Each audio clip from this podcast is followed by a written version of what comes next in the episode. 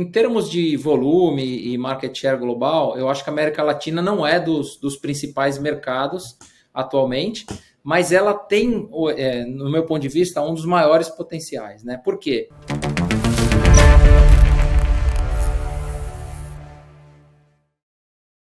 Bem-vindos a mais um episódio do Contos do Cripto e hoje a gente está começando o segundo episódio com o Henrique Teixeira.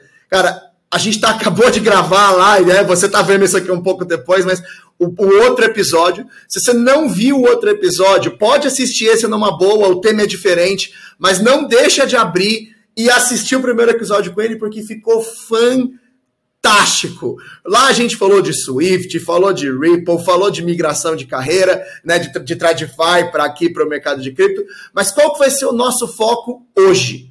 Hoje nós vamos perguntar um pouco para ele sobre a empresa que ele está atualmente sobre a Ripple, né? Tem entender um pouco do que a Ripple faz, mas a gente também quer falar para ele sobre a relação de, de onde a Ripple veio, a parceria com o Mercado Livre, o token deles, como é que é essa coisa da Bitcoin Trade com a Ripple, né? E até um pouco da opinião dele sobre o assunto do momento agora, que é a CBDC brasileira. Então, vem com a gente que eu tenho certeza que se ele continuar na mesma linha da primeira entrevista, o papo hoje vai ser fantástico. Então, para começar, eu sou o Estevão Riso, host aqui do episódio. Eu sou o Kenneth Correia, adorei conhecer o Henrique, tenho certeza que vou aprender mais sobre Ripple, o que, ela está fazendo e o impacto da CBDC. E Henrique, para quem chegou agora e não viu o episódio, conta uma versão bem resumidinha aí de quem é você para a galera. Legal, obrigado Estevão, obrigado Kenão. É, eu sou General Manager da Ripple, é, trabalhei é, a maior parte da minha carreira no mercado financeiro tradicional, em cinco é, bancos diferentes aqui no Brasil. É, depois fui morar fora, fiquei quase sete anos entre morei na Bélgica, na Europa, depois morei na Ásia, em Singapura, e nos últimos anos estava nos Estados Unidos e voltei para o Brasil no final de 2021 para assumir é, como Country Manager da, da RIP. É um prazer estar aqui, obrigado pelo convite, pessoal. Obrigado, Henrique, você por estar aqui com a gente. E aí, Henrique, eu já quero fazer uma pergunta para você. Beleza, você passou aí pelo mercado financeiro tradicional, um monte de banco, Swift, Payoneer, essa coisa toda. Quem quiser ver, saber mais da carreira dele, vale a pena, o LinkedIn dele tá aqui na descrição. Mas uma coisa que me gerou uma dúvida quando eu olhei o seu LinkedIn. Você era Country Manager que na minha cabeça é country, né? O país é o manager do país, e agora virou general manager. O que, que é isso? Explica pra gente na Ripple. Legal, Estevão. É, realmente é uma, uma história interessante. Eu, eu comecei é, na Ripple como country manager é, para assumir a, a, operação do Brasil. É, a gente tem várias empresas, entidades legais no Brasil e ser responsável é, por esse business. E eu acabei dando muita sorte aí no, no início e fechando negócios importantes para a empresa. E o, o, CEO da empresa e o board me convidou para ter uma função mais global, né? uma função onde eu pudesse é, também fechar esses negócios para outros países que a gente tem operação. Então, eu passei a assumir a posição de Global Head de Business Development, né? geração de, de novos negócios, e, e os outros country managers que a gente tem no Uruguai, na Colômbia, no México, passaram a reportar para mim também.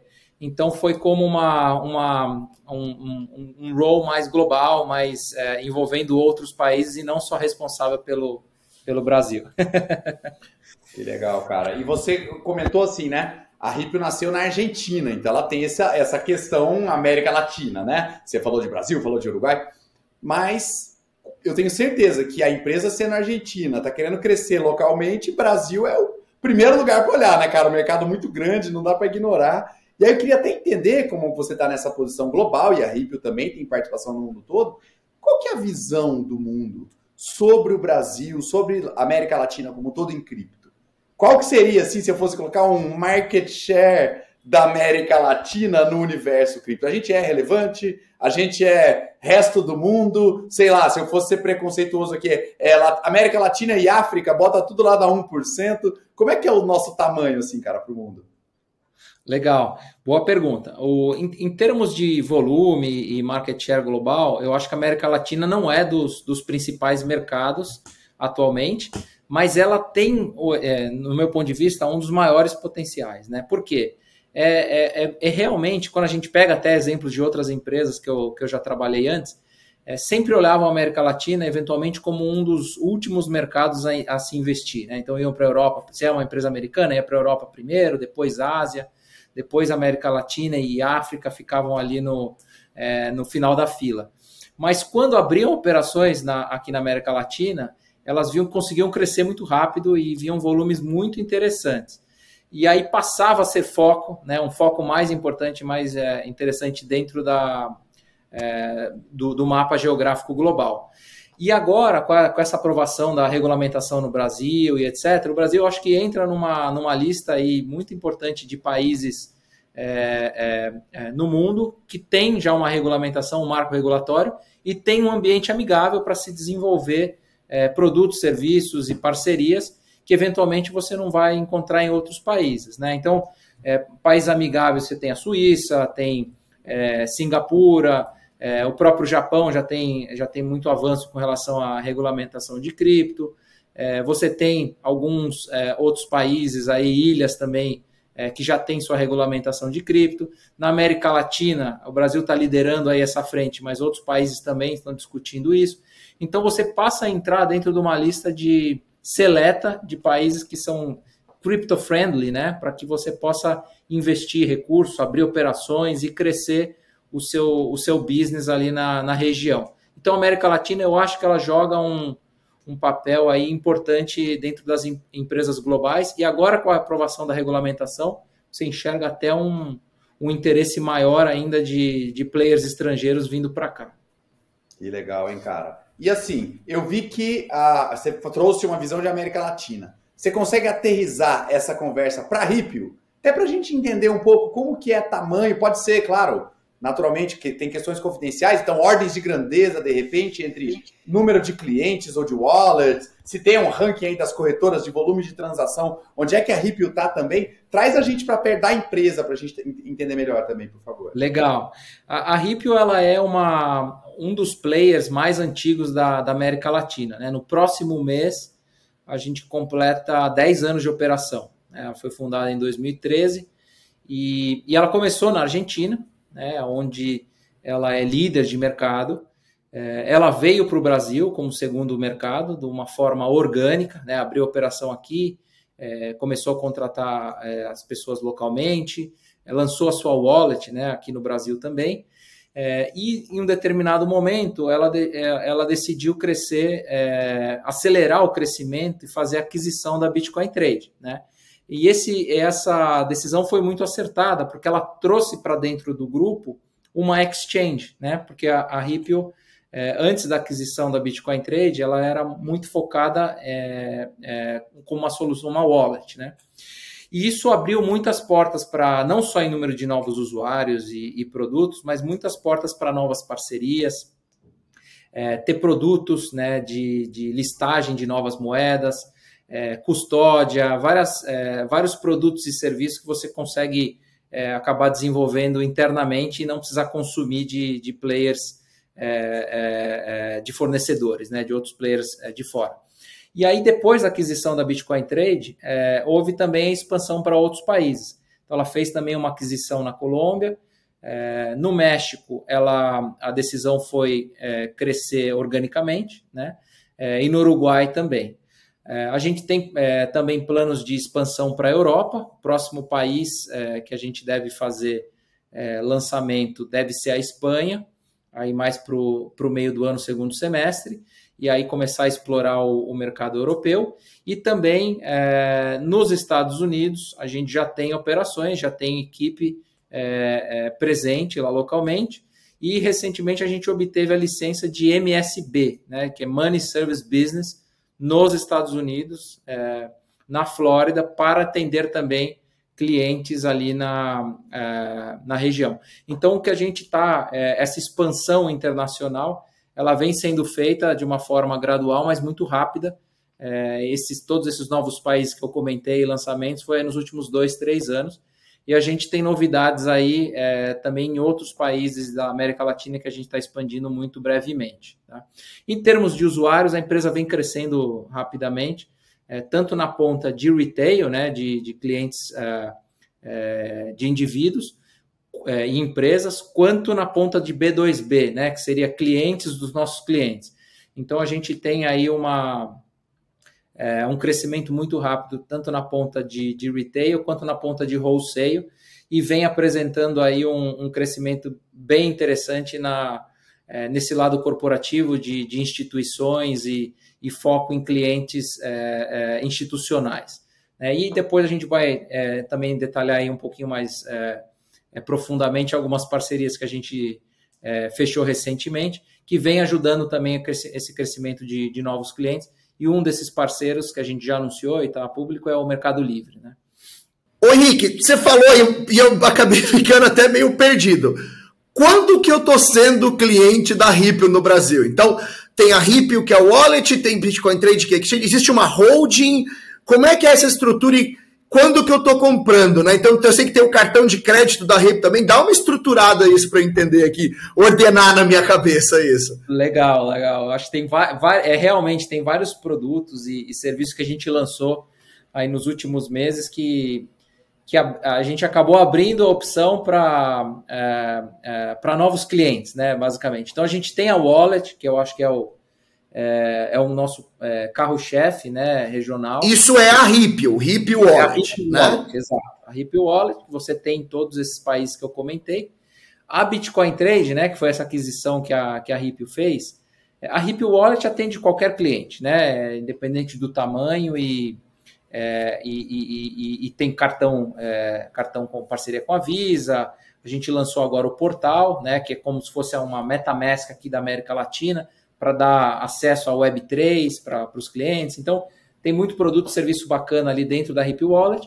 A Bitcoin Trade é uma plataforma para traders, vamos dizer, um pouco mais avançados, que ela já tem um order book, tem ali funcionalidades que, que são mais para quem já está um pouco mais avançado no mundo cripto, e ela traz aí uma, um complemento para a solução da, da wallet. E a gente tem também Ripple Select, que é um serviço voltado para grandes clientes é, é, institucionais é, que precisam do atendimento mais customizado, humanizado. Como se fosse uma mesa, né? Uma mesa de trade, né? É uma mesa de trade com um atendimento com um gerente de relacionamento que vai ajudar é, esses clientes institucionais entrarem no mercado cripto e, e, identificar a melhor solução.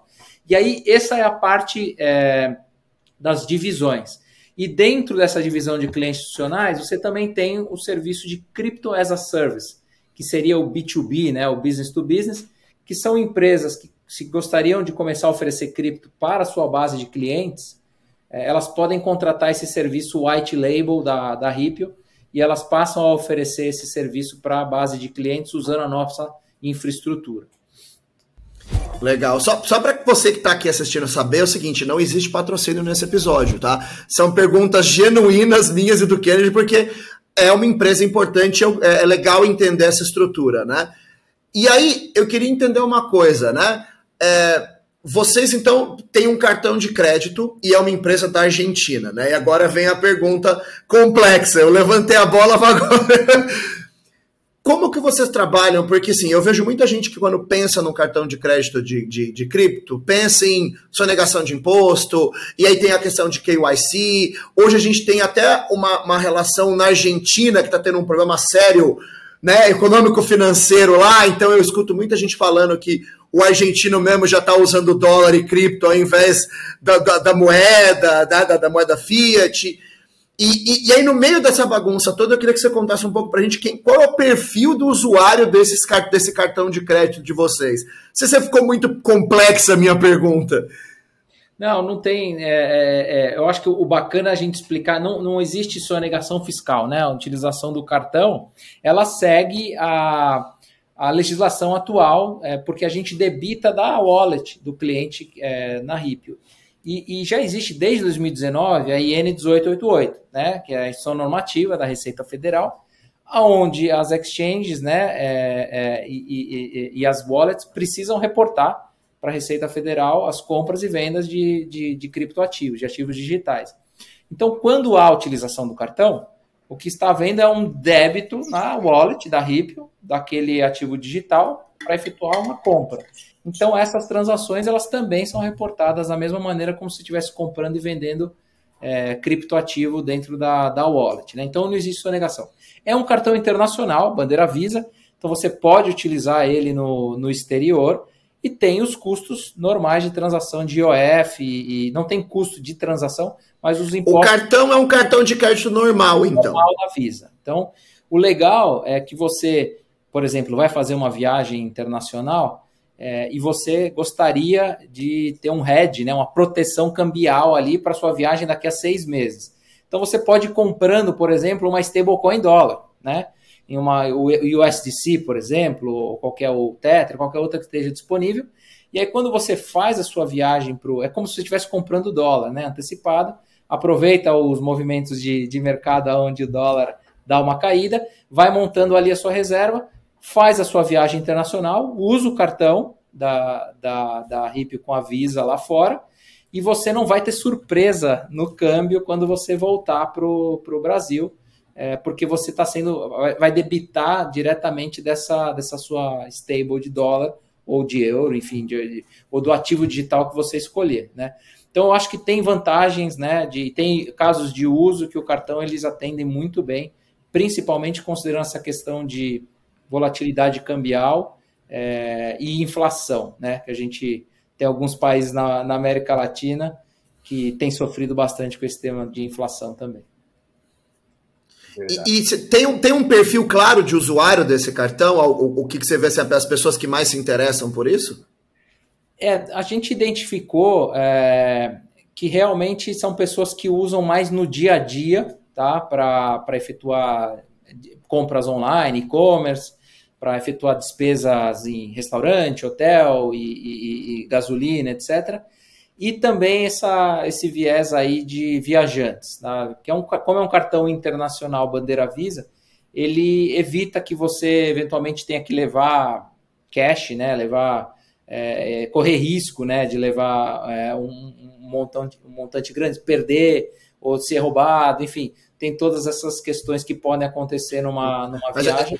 Mas eu imagino que deve ser uma, normalmente alguém muito. Oh, desculpa. É, desculpe, é, é, só evita é, não, não, não. Os, transtornos, os transtornos de que você pode ter numa viagem como um meio, uma alternativa ali, né? Não, não precisa ser o único método de pagamento que você tem na carteira, mas é um adicional. E o mais legal é, é que a gente vê que pessoas é, é, é no início, né? É, você pensa, pô, você já tem 10 cartões na carteira, para que, que você quer um, um mais um cartão cripto, né? E o que a gente vê também é pessoas usando estratégias bem interessantes. Então, por exemplo, se o valor da cripto, né, dos ativos digitais que ele está usando para efetuar pagamento cai, ele usa o cartão do banco dele tradicional e paga em reais. Se o valor da cripto sobe, né, é, aí ele usa o cartão cripto. Então, é, ele tem alternativa hoje de usar o cartão cripto ou usar o cartão em reais, dependendo do, do comportamento do preço. E Henrique, e no episódio, no primeiro episódio, você comentou sobre o XRP, que é o token da Ripple, que foi a empresa que você trabalhou anteriormente. Mas e o token da Ripple? Porque ele tem também, é Ripple Coin, né? Qual que é a utilidade do token hoje, assim? Ele já quebrou um pouco as barreiras da própria Ripple? Ele tem uma utilidade que ultrapassa aí o escopo da empresa? Ou ele é parecido com o uso ali da Ripple dentro das transações de vocês? De onde que ele nasceu? Como é que ele é usado? Legal. Boa pergunta. É, o token da, da Ripple, né, da Ripple, né, é o Ripple Coin, né, o RPC, ele é, é ele é voltado para o mercado de loyalty, mercado né, de, de fidelização. Então, ele foi criado é, dentro da, da plataforma para que você possa é, é, criar mecanismos de recompensa para os nossos usuários. Então, você tem missões, por exemplo, dentro da plataforma, de ah, você abriu uma conta com a Ripple, então você ganha é, uma quantidade de Ripple Coins. Ah, você fez a sua primeira transação, sua primeira compra de cripto, aí você é, bonificado com Ripple Coin. Você fez é, indicação de um amigo, então, então você tem lá é, diversas missões que você vai fazendo dentro da plataforma que geram engajamento, geram um retorno interessante é, para os usuários e eles têm um benefício financeiro é, por cumprir essas missões. O, o, token ele pode ser transferido para outras carteiras, ele pode ser vendido, né, transformado em reais, ele pode ser trocado, ser feito swap para outros é, ativos digitais. Ele é um token livre que pode ser utilizado de qualquer maneira dentro do, da, da carteira, até mesmo para efetuar pagamento de tarifa e ter descontos né, dentro da plataforma. Então, a utilidade dele é bem voltado para o mercado de, de, fidelização e de loyalty dentro do, do ecossistema da RIP. Cara, foi bom que você falou nisso, porque agora eu quero te trazer para uma outra conversa de uma coisa que eu tenho super curiosidade. Nubank está lançando o token dele, o Mercado Livre está lançando o token dele, e isso é uma coisa que me anima porque eu vejo o mercado tradicional, primeiro, entendendo a utilidade, como você falou, da, da, da, da das DLTs, né? É, mas, ah, e tem outra coisa, né? Ainda é legal porque também começa a fazer um onboarding de quem não entende o que é cripto, né? Então começa a entender. Mas, aí tá meu ponto. Quando eu olho o que o Mercado Livre está fazendo, o que o Nubank está fazendo, ou até um pouco disso que você falou do, do, do, do token da, da Ripple, me parece dotes. me parece um, um, um, um plano de, de, de, fidelização normal, que as empresas aéreas já fazem há um tempão, que a Dotes já fazia o da RIP eu tenho que assumir que eu conheço pouco, mas tudo que eu li sobre o do Mercado Livre, o do banco do, do Nubank, é a mesma coisa de sempre com um nome descolado de cripto. Explica um pouco para a gente, lógico que você não está no Nubank, mas a RIPA fez a parceria com o Mercado Livre e tem o, o também o, o, dela.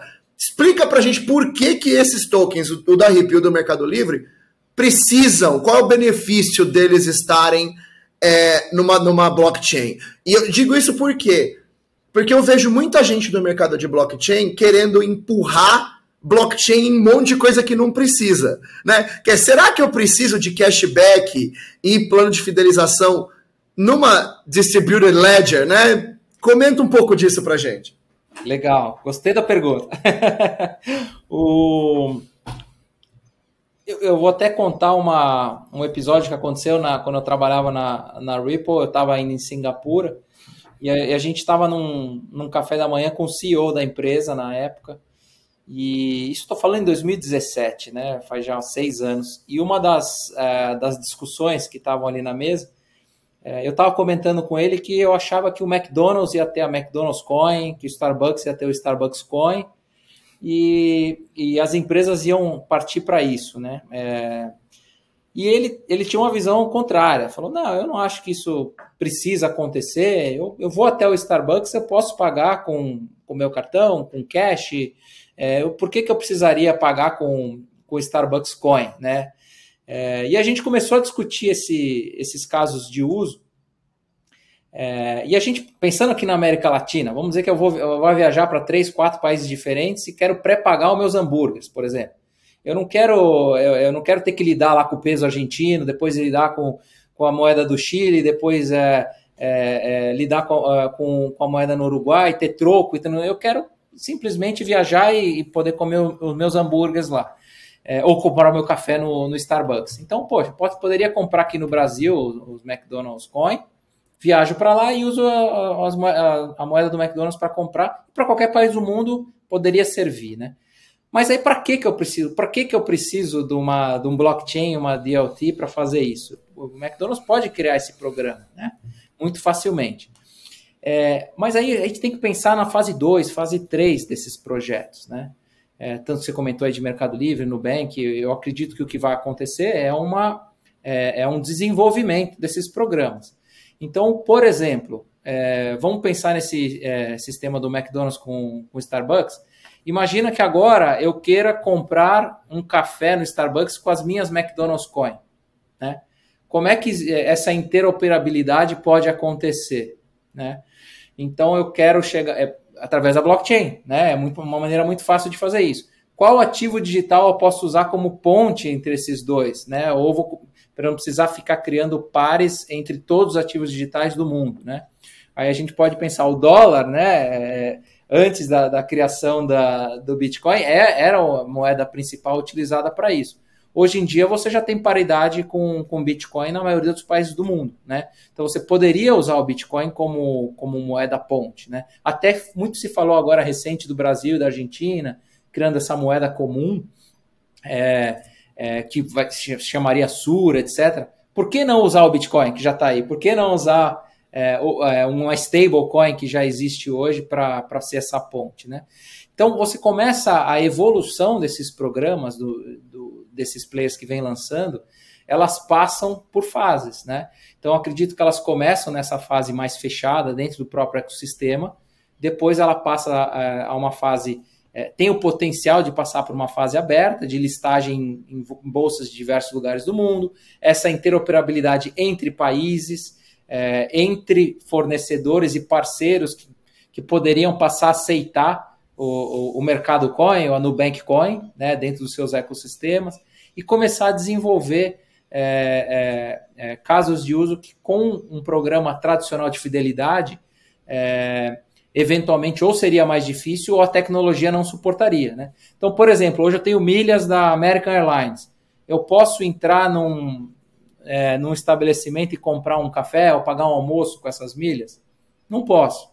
Né? Então, teria que vendê-las num, numa plataforma e esse, de, esse valor em reais. Então, não existe interoperabilidade. Né? E com blockchain, você consegue atingir isso facilmente. E aí, fazer conexões com CBDC, conexões com stablecoins. Em qualquer lugar do mundo você consegue converter facilmente e utilizar aquele, aquele ativo financeiro é, para aquilo que você precisar. Henrique, foi muito interessante porque você falou isso, minha cabeça foi abrindo e explodindo, porque eu lembro assim, a primeira vez que minha cabeça explodiu sobre esse tema foi quando eu vi que os planos de milhas das empresas aéreas valem mais do que as empresas aéreas. Aí eu lembro que eu comecei a me aprofundar um pouco nisso, e basicamente os planos de milhas das empresas são grandes bancos, né? Porque eles vendem as milhas para outras empresas que vão oferecer aquelas milhas como benefício. Aí eu continuei nesse buraco e eu vi que a Starbucks hoje é um dos maiores bancos do mundo, porque as pessoas fazem antecipação de crédito para eles, comprando antecipado e depositando dinheiro no cartão da Starbucks. E aí, aí, minha cabeça agora, enquanto você falava, começou assim. Eu falei, cara, todas as empresas vão virar bancos. Vai virar assim, tipo, e todo mundo imprimindo dinheiro. Estevão, mas aí com a facilidade de blockchain, né, cara? Então, essa questão da interoperabilidade que o Henrique trouxe faz, beleza, elas vão virar banco, ok, não vai, a gente não vai segurar isso. Mas legal que isso seja feito de uma forma que dá mais independência ou liberdade para você usar o token onde for e transacionar também, né? Mas, mas o, que eu, assim, o que eu fiquei fritando em que ele estava falando, eu falei assim, né? O pessoal de cripto, quando começou, falou assim: não, que vai acabar com os bancos. Na realidade, todo mundo vai virar banco. E aí todo mundo vai imprimir dinheiro. Então, é, é, eu fiquei pensando aqui nessa realidade do mundo, como todas as empresas sendo grandes bancos, o que, que os bancos vão pensar disso? Então, eu tive essa pequena explosão de cabeça aqui nesse período. Ô Henrique, e eu queria aproveitar a pergunta, cara, porque eu e o viemos de um background de marketing, cara. A gente está nesse universo, né? E aí eu, a gente é contato do Tim Balabush, que é um dos caras que produz conteúdo de altíssima qualidade em cripto, blockchain no Brasil. E ele foi, fez parte aí do time de influencers da própria Ripple. E aí eu queria te perguntar um pouquinho sobre, cara, o quanto que o influencer, o mercado de influencer, essas pessoas são importantes para uma estratégia de crescimento, de ganhar mercado, o quanto que de repente esses influencers que saem falando de ah, compra esse token, etc., o quanto que eles ajudam ou às vezes até atrapalham, né, cara? Essa relação difícil do mercado de cripto com influenciadores, né? Exato. Sim. E aí queria te perguntar um pouco tua visão sobre isso, né? Eles são importantes, que cuidados que tem que ter? Como que vocês lidam, né, para não, não, não trazer um influenciador ruim? Pô, excelente pergunta aqui, não.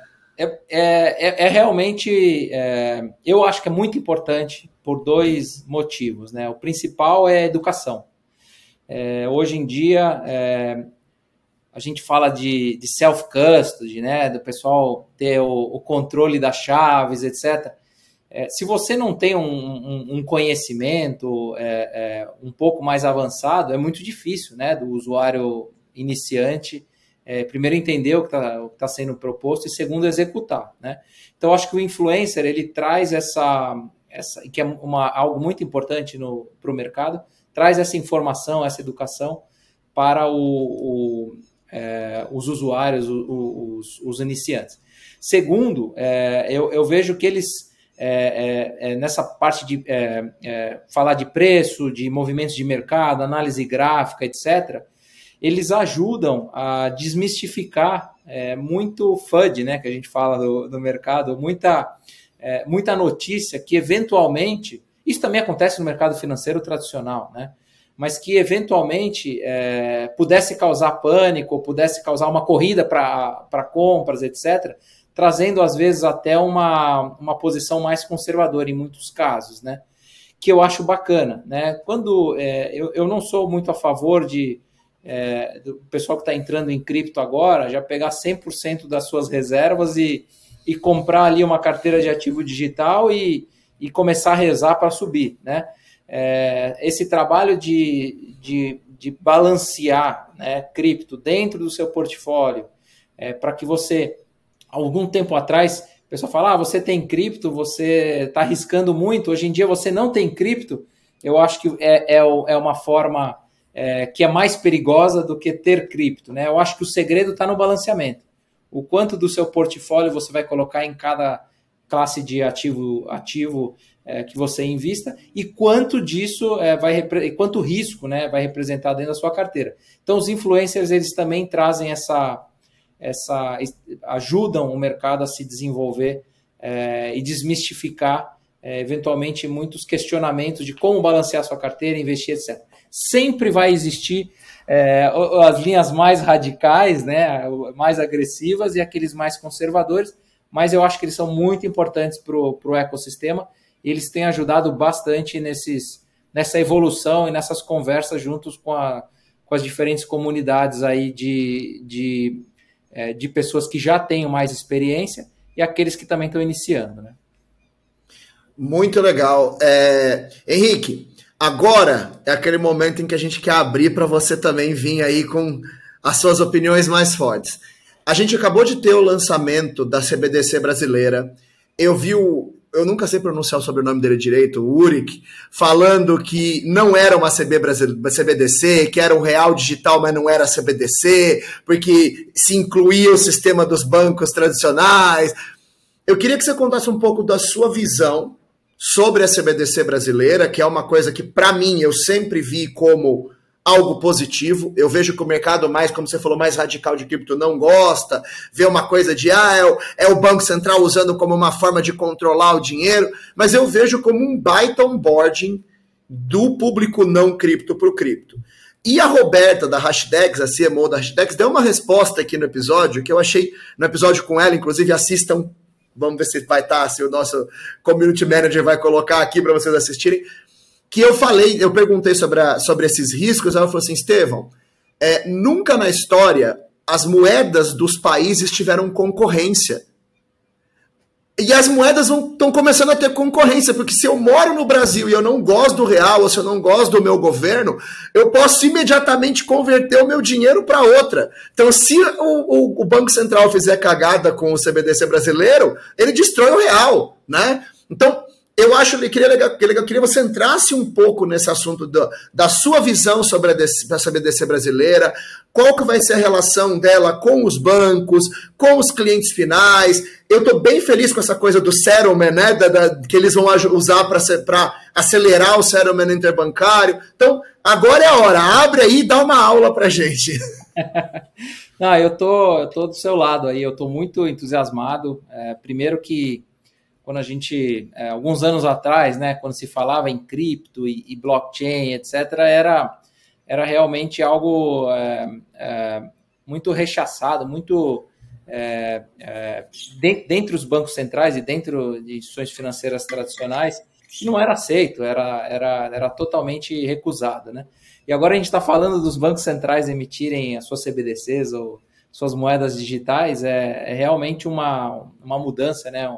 É, de pensamento incrível que a gente vai, vai poder vivenciar aí no, nos próximos meses e anos. E falando especificamente do Brasil, é, o, o, Roberto Campos Neto, desde que entrou aí na, na presidência do Banco Central, ele vem trabalhando muito é, em, em, algumas frentes é, diferentes de inovação, né?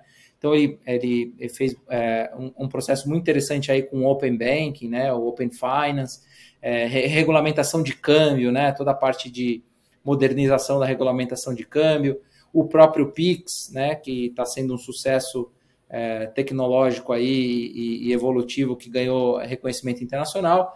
E o CBDC, né, eu acho que ele, ele vai acabar é, entrando aí dentro dessa, dessas conquistas que a, que a equipe dele vem, vem integra, entregando e executando muito bem, que vai é, colocar o Brasil realmente na, na vanguarda de, da inovação aí do, do, do mercado financeiro internacional o CBDC ele pode ter é, vários casos de uso, né? O Banco Central até comentou aí recentemente é, do MVP, né? E de, de, de quais seriam as, os casos de uso, tanto a parte de investimento, é, de títulos públicos, etc., mas também é, é, como reserva de valor entre as diferentes instituições financeiras.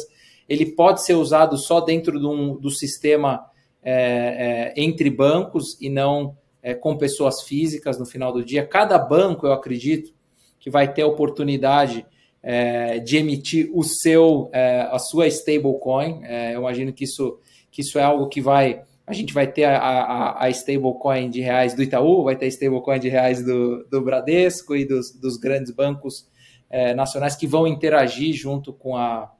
É, com, com um sistema financeiro é, tradicional. Isso é, o que, é aquilo que você comentou, vai dar entrada, é, vai dar a oportunidade de entrada no, no mercado de ativos digitais para, para o cidadão comum, para todos aqueles que tiverem é, é necessariamente conta bancária ou uma wallet ou, ou algum meio é, que ele vai poder interagir. Então, a evolução é, disso que a gente vai ver nos próximos aí, meses e anos é, é, é realmente a democratização da tecnologia através dos casos de uso. Né? Eu sempre dou o exemplo do meu pai, até, que é uma pessoa muito é, aversa à tecnologia, né? É, desde, não queria ter celular, depois é, é, é, que teve celular, não entrava no smartphone de jeito nenhum, etc. E ele só foi mudando a, a percepção dele quando ele via que tinha um caso de uso ali é, que ele poderia ter um benefício disso, né? Ah, o WhatsApp, ele conseguia falar comigo quando eu morava no exterior, não precisava pagar é, ligação, conseguia mandar foto, arquivo, era muito melhor do que o telefone tradicional. Aí ele migrou, né, pro, pro smartphone. Quando ele, ele viu o benefício do e-mail, aí ele, ele entrou na internet. Então, é, é, essas evoluções, eu acho que só vão acontecer e ocorrer dentro do mercado financeiro tradicional a partir do momento que a gente tenha casos de uso reais para as pessoas é, entrarem e, e, e, terem benefícios a, a, é, nisso. O Pix é um bom exemplo. Essas moedas é, de loyalty que a gente conversou agora há pouco é outro bom exemplo. Você não precisa entender de blockchain, de tecnologia é, e nem de ativo financeiro é, digital, mas você pode ent é, entender que, pô, eu fiz uma compra aqui nessa plataforma de e-commerce e ganhei aqui um CryptoBack. Né? Oh, isso me ajuda, eu posso ter um desconto na próxima compra, eu posso transformar isso em reais e usar para para aquilo que eu quiser. Então, quando a gente, quanto mais casos de uso a gente tiver, eu acho que mais adoção é, nós vamos ter na tecnologia. E o CBDC ele vai realmente modificar o mercado é, e legitimizar é, cripto de uma forma é, regulamentada e que vai trazer muita segurança para o usuário final, é, sem a gente precisar é, se preocupar muito com essa questão de risco, de contraparte é, quem que é a plataforma, qual a plataforma que eu vou, que eu vou utilizar, esses recursos é, eu posso confiar, é, e essas dúvidas todas que a gente tinha com relação à custódia e, e, e os, é, os problemas que a gente teve no ano passado de cripto, é, tendo é, entidades reguladas, eu acho que traz uma segurança ainda maior para o ecossistema. Então, estou muito feliz aí com, com que a gente vem, é, vem colhendo nos últimos meses e é um trabalho que já está já tá sendo feito há muitos anos e agora a gente vai ver, vai começar a ver os resultados. Henrique, quero te agradecer mais uma vez por ter dividido tanto conhecimento com a gente. É, é incrível, tá, a, tanto o primeiro que, programa que a gente gravou como hoje, a quantidade de conhecimento que você tem para dividir. Hoje no programa você comentar um pouco né, sobre a realidade da empresa que você trabalha, a Ripple e a presença dela. Então, uma empresa importante da América Latina, ter dado um pouco das suas opiniões sobre o CBDC. Mas eu também quero agradecer principalmente a você que teve com a gente até agora aqui no episódio, né, assistindo e aprendendo com a gente. Então, se você acha que tem um amigo que tem que aprender um pouco sobre a, realidade do mercado aqui na América Latina, mudar um pouco a visão dele sobre a CBDC brasileira, manda esse vídeo para ele e assina o canal, porque vão ter muitas outras boas entrevistas e muitos outros papos bons para você compartilhar aqui com a gente. Então, até o próximo episódio do Contos do Cripto.